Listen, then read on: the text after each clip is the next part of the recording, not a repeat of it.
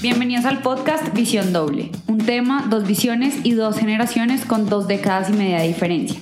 Mi papá, generación X, y yo, generación Z, discutiremos sobre dilemas, paradigmas, experiencias y formas de pensar. Bueno, papá, ya llegamos a nuestro sexto episodio de esta primera temporada eh, tuvimos una persona que se llama María Angélica que nos contó que estaba comentando con su esposo acerca de el tema de los jefes y le pareció muy curioso cómo nuestras dos visiones, eh, digamos que están ahí, se relacionan frente al tema de, de los jefes. Así que para los que no lo han oído, pueden oír nuestro capítulo anterior que es acerca de qué es ser un jefe para la generación X y qué es ser un jefe para la generación Z. Sí, yo creo que hemos encontrado muchos usuarios de nuestro podcast, pero vamos creciendo esa, esa comunidad virtual. Oye, hoy vamos a hablar sobre un tema que resulta muy, muy, eh, por, lo menos para nuestra generación, muy innovador y nuevo, por decirlo de alguna manera, y es el tema del salario emocional. Eh, y antes de comenzar a hablar de eso, te voy a dar un dato inútil, como dirían nuestros vecinos de podcast Urbi et Orbi. Eh, que es un dato inútil porque no sé para qué sirve, pero dicen que una persona promedio en su vida laboral trabaja más o menos un tercio de su vida. Eh, y comenzamos por ahí. Pero te voy a hacer una pregunta. ¿Tú sabes de dónde viene la palabra salario? No, cuéntame. La palabra salario, y esto lo vi, eh, estábamos en una junta y un miembro de junta lo comentó y me pareció interesante. Pero decía que los soldados romanos les pagaban con bultos de sal.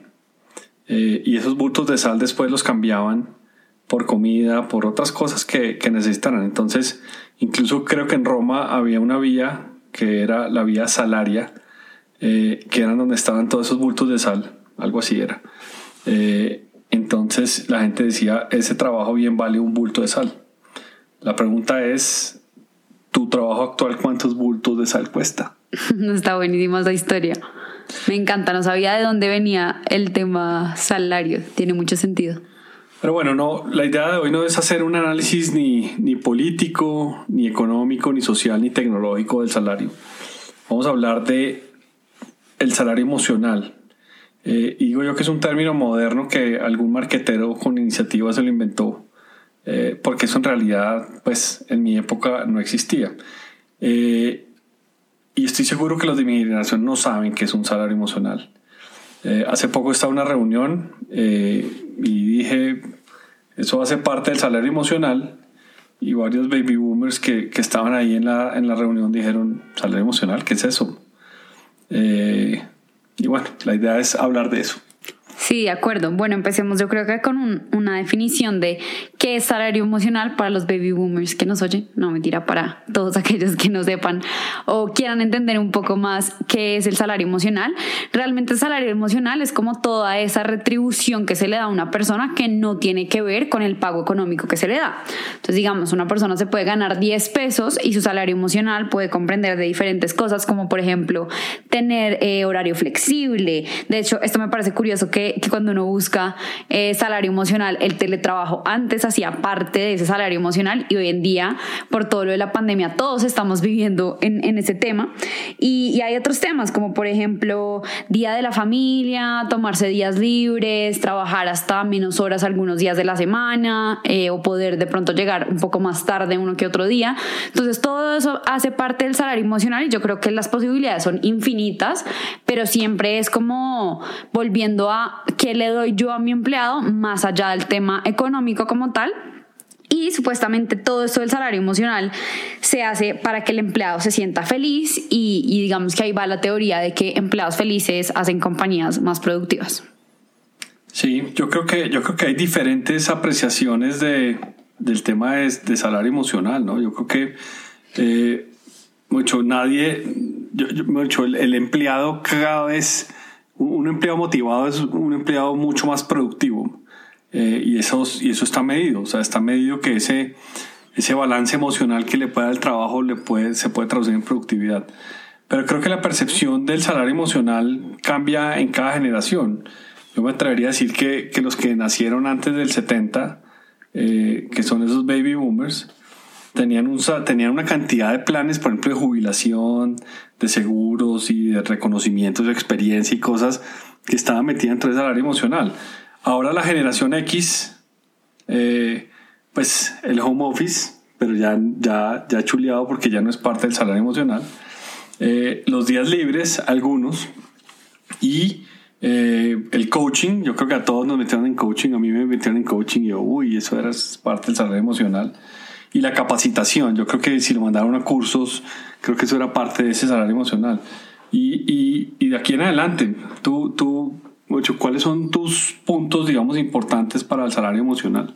Pues es que de hecho yo pienso que ese es precisamente el punto, que digamos que el salario emocional se hace para, digamos, ayudarle a las personas también a cumplir con diferentes necesidades y, que se sientan motivados, pero yo creo que eso es tan único de cada persona, o sea, a ti te puede interesar que te den eh, días completos libres, a mí me puede interesar porque, no sé, de acuerdo a mi estilo de vida, yo quiero llegar a las 10 de la mañana a la oficina, a mí me parece lo complejo del salario emocional eh, y pues digamos como que el reto que tiene para mí es como que como, porque le voy a dar ese mismo salario, digamos, a una persona que tiene necesidades muy distintas a la de otros. Entonces yo creo que ahí viene un reto gigante y es como, pucha, bueno, yo voy a decir, el salario emocional de esta compañía va a incluir que todo se tome los viernes, pero si a mí no me interesa tomarme el viernes, ¿cómo funciona ese tema dentro de las empresas? Eso es como una duda que me queda y me parece un reto para las organizaciones entender realmente qué hace y qué motiva a cada persona. Yo tenía en mi vida pasada, en uno de mis trabajos de mi vida pasada, tenía, eh, eh, salíamos, salíamos todos los viernes a mediodía.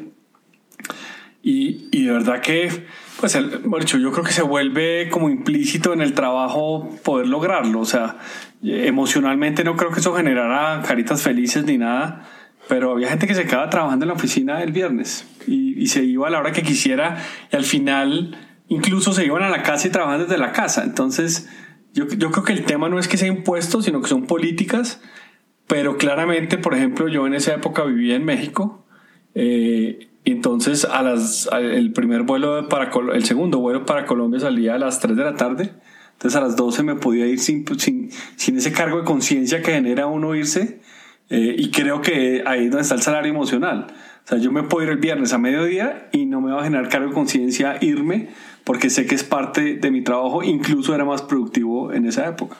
Sí, sabes, yo que pienso que de pronto los generación X e incluso los millennials para mí el salario emocional, o sea, no debería ser algo separado. Para mí eso ya debería ser como un given. Entonces, creo que ahí puede haber una gran diferencia de que, digamos, tú decías, bueno, y cuando te decían coaching y tú decías, wow, bueno, ¿qué es esto? Yo creo que ahora esta generación Z y la generación de los millennials es como que lo dan por sentado y asumen y es como que esto es lo mínimo que yo estoy esperando de la compañía. O sea, yo lo mínimo que estoy esperando es que yo pueda tener horarios flexibles. Entonces, yo creo que de pronto los millennials y la generación Z tenemos como perdido esa línea de salario emocional y simplemente lo consideramos ni siquiera como un salario de una manera en la que me están pagando o como retribuyendo mi trabajo, sino simplemente esto, son lo, esto es lo básico y de acá partimos, digamos, como de lo mínimo, ¿no? Sí. Ahora, ahora los millennials, por ejemplo, y los, y los, los de tu generación, eh, necesitan muchos tiempos de esparcimiento y tiempos de ambientes creativos. Eh, yo me acuerdo de una discusión con uno de estos grupos hablando un poco de qué, qué, les podíamos ofrecer de más. Eh, y querían, por ejemplo, no tener la oficina convencional con el escritorio, sino de pronto un columpio eh, o una máquina de un espacio creativo, eh, digamos, para con borradores o con tableros y con cosas para poder pintar o con legos para poder jugar. tú entras a Google, por ejemplo, y ves yo no sé si eso sea cierto o no, pero entonces está un rodadero en la mitad de la oficina y canchas de ping-pong.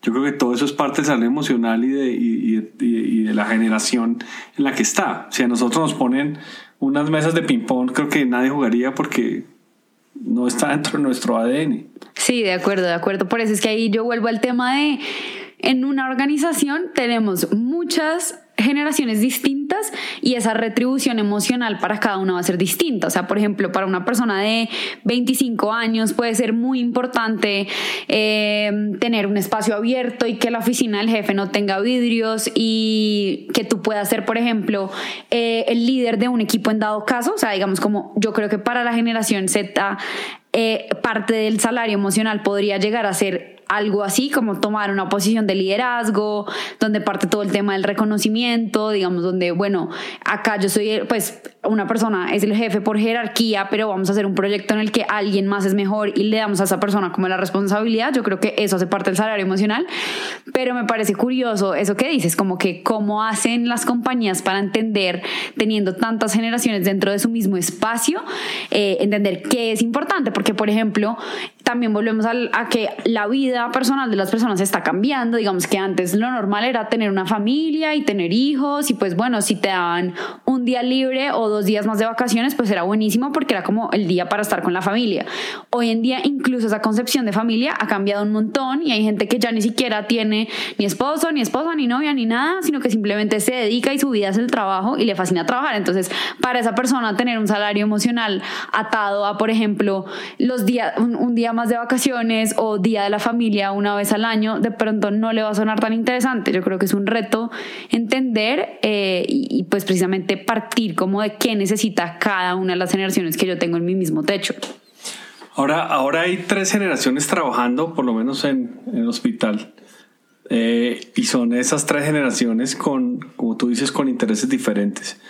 Yo, yo lo que me atrevería a decir, porque además lo estamos pensando, eh, eh, es, es que uno debería categorizarlo por eh, por, por, generaciones. Entonces, para generación X, uno, unos, unos ítems, para la generación Y otros, para la generación Z otros, para la generación de Baby Boomers otro. Eh, y de pronto hay uno transversal para todos y me atrevería a decir que se llama tiempo. Creo que hoy en día la gente daría lo que fuera por tener tiempo, así sea para hacer podcast como estamos haciendo hoy, o para hacer otro tipo de cosas diferentes eh, pero creo que sí, yo, yo creería que eh, tendremos que ubicarlo por generaciones, incluso hacer encuestas, porque es que volvemos al tema. Hay gente que valora mucho la salida temprano, hay gente que valora mucho la llegada, la llegada tarde a la, oficina, porque somos, algunos son más madrugadores que otros, eh, y de pronto alguien dice, oiga, ¿sabe qué? Yo quiero llegar a las 10 de la, de la, de la mañana y salir a las 8 si quiere, pero no llegar a las 6 o a las 8 y salir a las 5. Sí, de acuerdo. Yo creo que definitivamente también sin, sin intentar como hacer estereotipos o como digamos juzgar solamente a una persona porque sea una generación u otra, debería o pues sería muy chévere que por ejemplo uno pudiera escoger, bueno, estos son los, los eh, temas de salario emocional que tenemos, escoja cinco según su vida y según sus necesidades, porque cada uno es muy distinto. Yo creo que algo que, que le ha funcionado muy bien a este tema de salario emocional y porque ha cogido como tanto auge últimamente, creo que se debe al tema de que, por ejemplo, antes, tú me corriges si me equivoco, pero antes de pronto la gente simplemente veía el trabajo como el medio para hacer su vida, porque era lo que tocaba hacer y porque necesitaba un ingreso. Entonces, digamos que ya partía la gente de la base que el trabajo no era un momento para estar feliz, sino era simplemente ir a trabajar y tampoco era como ahora es, que es como yo voy a trabajar en lo que a mí me llena y en lo que me hace feliz y no solo en lo que me da plata. Entonces yo creo que es, es sin duda como un gran momento para, para hablar de todo el tema de trabajo emocional, porque la gente se ha replanteado mucho el trabajo, la gente hoy en día no va a trabajar solamente para tener estabilidad financiera, sino para sentirse satisfecho con su vida. Entonces yo creo que ese tema ahorita ha cogido mucha atracción precisamente por eso. Y también he estado viendo que algunas empresas, unas más avanzadas que otras, tienen ya departamentos dentro de sus áreas de recursos humanos de felicidad. Y, pues es felicidad para, yo me acuerdo que, que en la universidad de hecho me dio una, me dieron una clase que se llamaba así, Happy Business, y era como cómo se le retribuye a la gente todo el tema salario emocional eh, y cómo se están empezando a crear en las compañías departamentos enfocados en ver cómo se hacen más felices y más motivados a los empleados. Creo que eso es, pues si se lo dijeras a, no sé, un trabajador de hace 30 años, de pronto no le haría mucho sentido porque el trabajo puede ser considerado como simplemente ya lo que tengo que hacer y lo que me tocó, no lo que quiero. Sí, el, el, problema de eso es que todo eso es muy abstracto. O sea, que yo, yo vuelvo y pregunto y, y es una de las preguntas serias para dejar es eh, preguntar, oiga, ¿ustedes son emocionalmente felices en su trabajo? Eh, si a mí me lo preguntan, yo digo que sí, yo soy feliz con lo que hago, eh, lleno de cosas y lleno de, temas y, me emociona hacerlo. Lo que pasa es que no lo, de pronto no lo manifiesta uno con sentimientos, porque creo que el reto más grande de estos temas emocionales es cómo los mido. O sea, cómo mido si una persona es más feliz que la otra si no expresa sus sentimientos de alguna u otra manera. Entonces, eh, yo, yo, yo, veo eso hecho muy difícil de poder medir esa emocionalidad y creo que a veces lo simple sería categorizar por generaciones, que cada uno escoja un menú eh, y basado en ese menú digan, por ejemplo, para mí, para mí, eh, Juan Gabriel Sendales, mi salario emocional es reconocimiento. O sea, a mí me, a mí me gusta que me den una palmadita por detrás y me digan, oiga, lo felicito, qué buen trabajo. Eh, eso a veces se logra, a veces no se logra. por ejemplo, autonomía. Si a uno lo dejan hacer cosas y a mí personalmente me parece importante que la autonomía es una herramienta fundamental eh, para uno generar esa, ese tipo de felicidad. Y hay otro que hablamos ahora que es el tiempo. O sea, yo necesito tiempo, tiempo, tiempo. Creo que, creo que el, nuevo, el nuevo oro es, es ese tiempo eh, para hacer qué, para hacer lo que sea, para irse a nadar, para ir a montar bicicleta o para hacer podcast. Eh, y hay uno fundamental que también he descubierto en la, en la, en la gente, en algunos, y es hacer parte de la toma de decisiones. Cuando tú los invitas a tomar parte de la toma de decisiones y, encargas proyectos, pero se necesitan organizaciones muy maduras eh, para eso. Eh, y vuelvo y digo, yo cambiaría todos los bultos de sal por, por horas libres, eh, por más tiempo de vacaciones, no las dos semanas típicas que dan, sino de pronto 20 días o un mes. Y eso, y eso lo, lo, lo haría. ¿Cuáles, ¿Cuáles son tus, tus condiciones de salario emocional? Bueno, es que ahora que te oigo diciéndolas, yo digo, bueno, eso no debería ser, o sea, eso es lo mínimo que yo espero del trabajo, o sea, tener reconocimiento es lo mínimo que yo esperaría de estar en una organización. Eh, bueno, de pronto el tema de las horas libres no es como lo mínimo que uno espera, pero sin duda yo creo que el salario emocional tal vez en el futuro está se va a extinguir y las nuevas generaciones no lo vamos a ver como, ay, me están retribuyendo de una manera distinta a la salarial, sino simplemente es lo mínimo que yo espero y yo escojo una compañía con eh, las cosas, eh, o pues digamos como los... Bueno, salarios emocionales que yo considere que se adaptan más a mí, pero ese concepto como tal yo creo que va a desaparecer. Em, pero bueno, respondiendo a la pregunta de cuáles serían como esos factores, yo creo que el primero es el feedback para mí poder tener, digamos, la oportunidad de tener uno a uno con personas que, se, que te dediquen un tiempo, decir, oiga, me gustó cuando hizo esto, esto lo puede mejorar. El tema del feedback me parece que sería un gran componente de salario eh, emocional, muy, muy relevante. También eh, eh, concuerdo con el tema de la autonomía, sin duda a, la generación X le gusta hacer y le gusta de pronto fracasar y, y pues lanzarse y que lo dejen.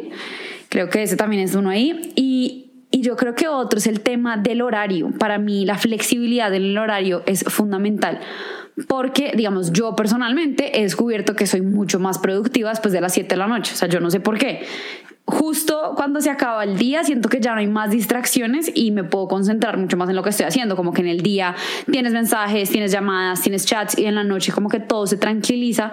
Entonces, sin duda, ese tema de elegir y de que las personas puedan decir, eh, no sé, yo quiero llegar a las 10 de la mañana, no quiero llegar a las 8 y me quiero ir a las 7 de la noche, pues, ¿qué se puede hacer? Entonces, yo creo que esos serían los, los tres, feedback, flexibilidad en el horario y, en el, y el otro sería el tema de, de la autonomía y de, pues de poder hacer.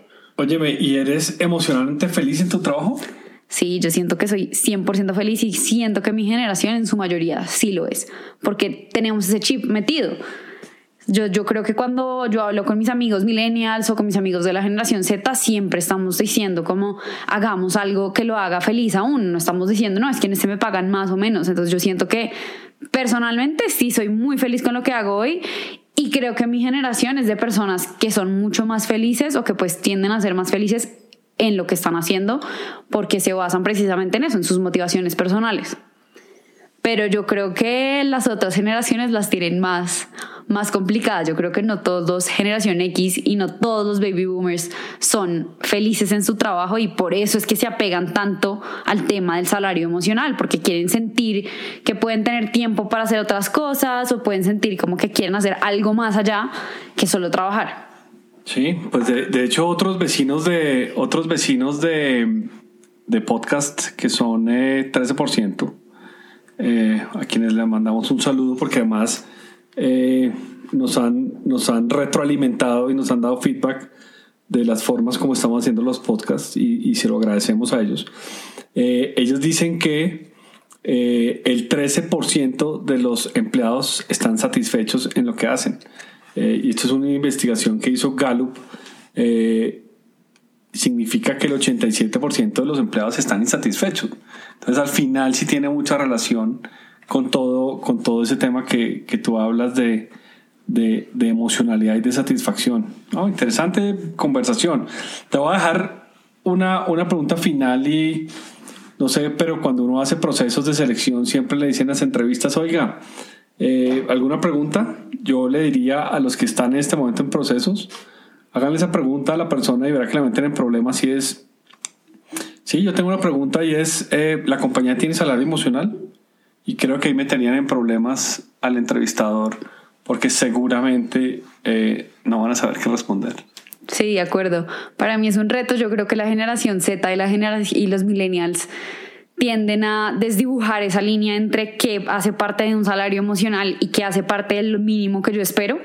Entonces, y, y siento que las compañías se han dado cuenta de eso. O sea, por ejemplo, ahí está el índice no sé si lo has visto, el de Great Place to Work, que se hace a nivel mundial y por países, y entran las compañías precisamente que son las mejores en eso, en salario emocional y en darles extra a, a los empleados. Pero, pero si yo alguna vez fuera a liderar una organización o a tener mi propia compañía, yo creo que mi objetivo sería que todo el mundo sintiera que ir a trabajar es como tener un salario emocional sin yo decirle esto es emocional y esto es monetario, sino que simplemente estuviera totalmente satisfecha con lo que hace eh, y creo que tal vez se puede lograr con las próximas generaciones y con, y con las existentes. Bueno, pues te voy a contratar de directora de talento humano. Podemos hacer unas políticas de, de salario emocional según cada generación, incluyendo jeans rotos y, acá hacemos la, la publicidad no pagada de, de, nuestro capítulo de La Pinta del Viernes, para los que no lo han oído tampoco. Bueno, muy bien. Les dejo una pregunta seria. ¿Ustedes son emocionalmente felices en su trabajo? Recuerden que pueden seguirnos en Instagram como arroba visión doble podcast, que nos encanta que nos escriban y que nos dejen sus recomendaciones sobre temas de los que deberíamos hablar en el futuro y de los que quieran conocer la, la visión de estas dos generaciones, la generación Z y la generación X.